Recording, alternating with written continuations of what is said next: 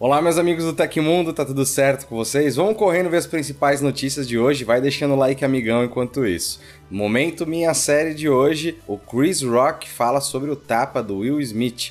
O WhatsApp vai silenciar chamadas de spam. HTC não tem medo do óculos da Apple e muito mais. Eu te vejo daqui a pouquinho, segura só alguns segundos.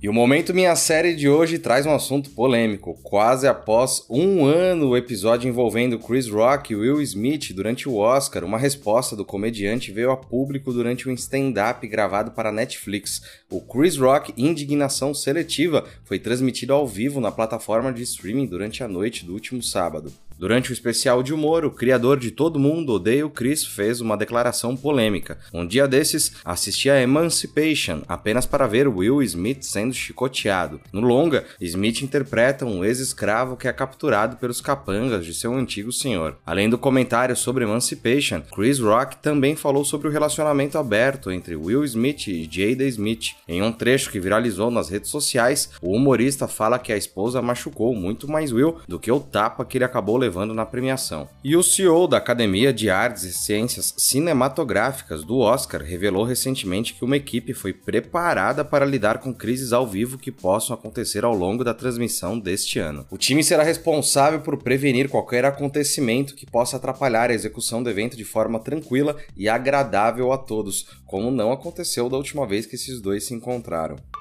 O WhatsApp vai introduzir em breve uma funcionalidade para combater propagandas e tentativas de golpes que utilizam chamadas de voz. A ferramenta, atualmente em fase de testes, vai silenciar ligações de números não registrados na lista de contatos do usuário. Com os constantes vazamentos de dados pessoais de usuários, o volume de ligações não solicitadas oferecendo serviços ou tentando aplicar golpes tem gerado preocupações. Tanto por isso, também cresceu a popularidade dos bloqueadores de chamadas. Alguns smartphones Android já oferecem configurações embarcadas voltadas para o bloqueio de números identificados como spam. Contudo, os bloqueadores e essas configurações de segurança funcionam apenas em ligações via rede de telefonia, não cobrindo chamadas via web. Em busca de se adaptar e burlar essas medidas de segurança, muitas empresas, legítimas ou não, passaram a utilizar o WhatsApp como plataforma para captação de clientes ou vítimas. A nova funcionalidade dá ao usuário a opção de silenciar chamadas de números que não estejam cadastrados na lista de contatos. Por enquanto, a ferramenta ainda está em fase de testes internos e deve chegar primeiro aos usuários inscritos no programa de testes beta do WhatsApp.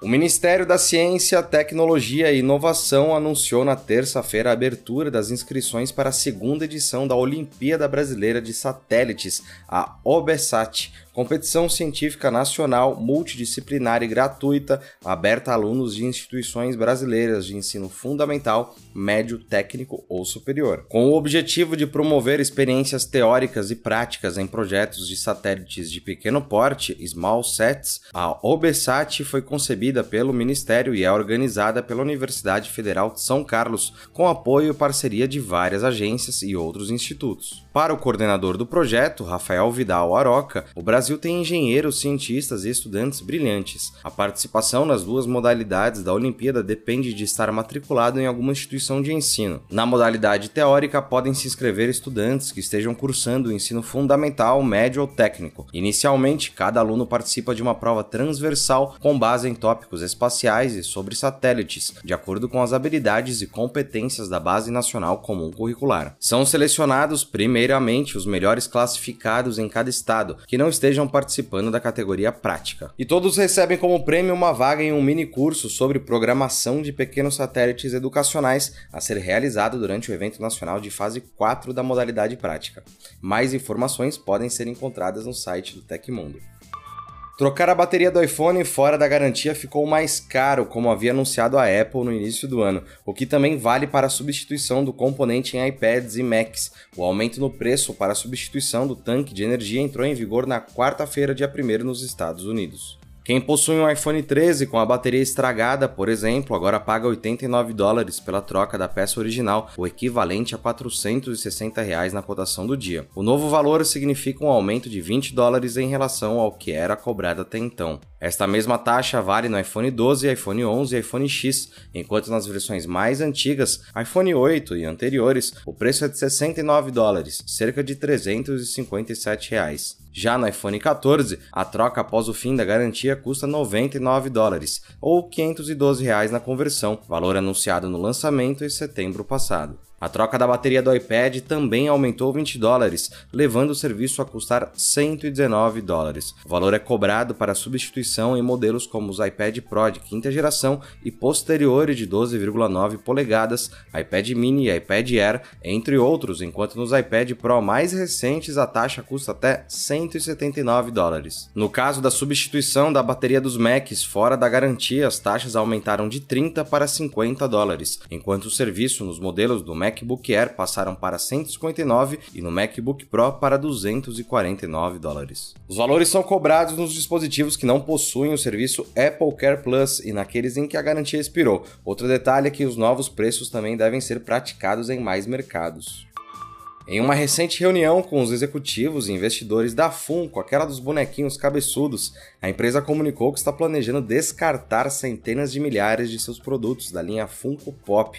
Os colecionáveis variam desde as figuras mais famosas da Disney até personagens secundários de séries da CW. Devido ao grande catálogo, a oferta acabou se tornando maior do que a procura, o que acaba sendo um problema para algo que é fabricado para ser valioso e possui tom de exclusividade. Embora existam grandes colecionadores dos bonecos e eles continuem tendo sua relevância no mercado, isso não foi suficiente para manter a empresa em alta. Em um relatório para a imprensa, a empresa responsável pelos colecionáveis comentou sobre o assunto. Aspas, no final do ano de 2022, o custo de inventário totalizou-se em 246 milhões de dólares, um aumento de 48% quando comparado ao ano anterior. Fecha aspas. Como exemplo, o CEO da companhia, Brian Mariotti, revelou que um estoque no Arizona está tão lotado que eles estão precisando alugar containers para guardar os produtos. Com isso, a simples existência deles já está rendendo gastos acima do esperado. Durante o último trimestre de 2022, nos Estados Unidos, as vendas dos Funko Pop também caíram em 4,7% em comparação ao mesmo período do ano anterior.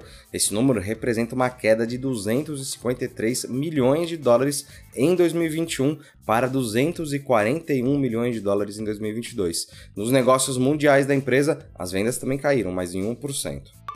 A Apple deve lançar o Reality Pro, aguardado óculos de realidade mista XR, ainda em 2023. Entretanto, a chinesa HTC não está preocupada com a estreia da gigante de Cupertino como concorrente. Chi Wang, cofundador e CEO da HTC, falou sobre o assunto durante a participação no MWC 2023 em Barcelona, na Espanha. A executiva acredita que o novo produto da maçã deverá chegar ao mercado muito em breve. Abre aspas, a Apple é sempre mais cautelosa, penso que o mercado agora é grande o suficiente para que ela provavelmente entre. Fecha aspas, opinou Tir Wang. Para a executiva, o headset da maçã terá um impacto positivo e deve ajudar a impulsionar a adoção dos óculos de realidade mista. Apesar de ter uma pequena participação no mercado, a marca chinesa produziu 100 mil dispositivos XR no segundo trimestre de 2022. Conforme a Counterpoint Research, isso significou um aumento de 158% comparado às 40 mil unidades no mesmo período de 2021. Apostando na expansão do metaverso, a HTC anunciou o novo headset Vive XR Elite em janeiro de 2023.